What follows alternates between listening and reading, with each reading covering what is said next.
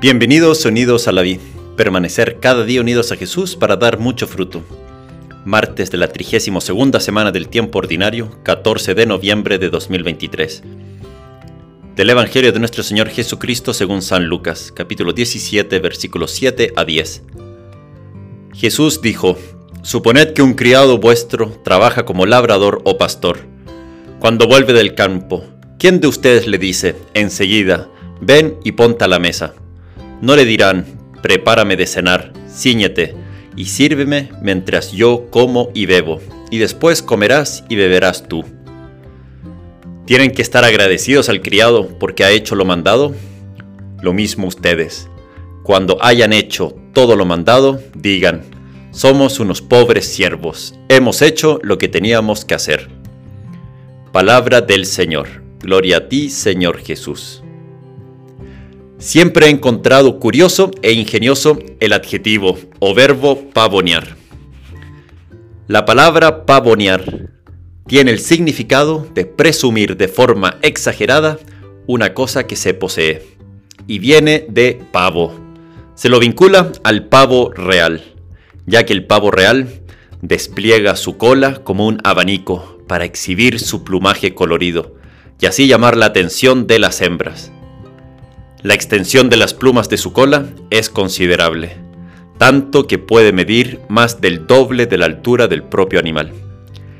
El pavo real crea un escenario en el cual él es el protagonista absoluto. Ante la vista de la hembra puede parecer que no existe otro pavo en el mundo. San Ambrosio, santo de alrededor del año 300, ya ocupaba este verbo pavonear no es algo que solo usemos hoy. Él señala, que nadie se gloríe de lo que hace y es.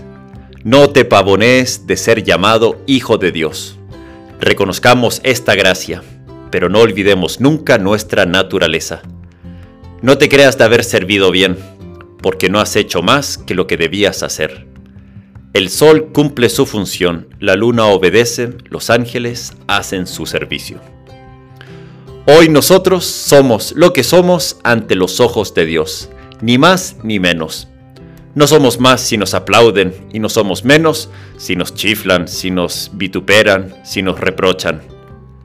Aquí hay que aclarar que aplaudir el talento, hacer premiaciones, honrar largas trayectorias, reconocer esfuerzos es algo muy bueno.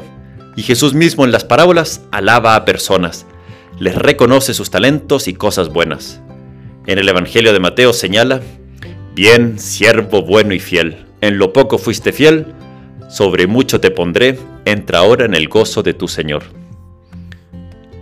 El peligro está cuando nos creemos los mejores, cuando, nos cuando queremos ponernos sobre otros, oscurecer a otros para que se me valore, brille mi talento, cuando pavoneamos y presumimos de algo que poseemos, como si fuéramos nosotros el centro, como si nosotros nos hubiéramos dado el talento. El pavo real no es más por su cola, el pavo real es lo que es, ni más ni menos. Uno de los títulos papales que el Papa usa es el de Servus Servorum Dei, que en español es siervo de los siervos de Dios. Esto sigue a lo que Jesús nos dice también en otro pasaje, que entre ustedes no sea así, sino que el que quiera hacerse grande entre ustedes sea su servidor, y el que quiera ser el primero entre ustedes sea su siervo. Incluso el Papa, el que podríamos pensar el primero de la Iglesia, el principio de la unidad visible de la Iglesia, se considera como siervo de los siervos. Preocupémonos de servir con alegría, poniendo todos nuestros talentos al servicio de Dios y dejémosle a Él los frutos, los éxitos, los aplausos. Madre Teresa de Calcuto, de Calcuta dijo, consideramos que servir a los demás es un privilegio. Intentamos en cada momento hacerlo de todo corazón.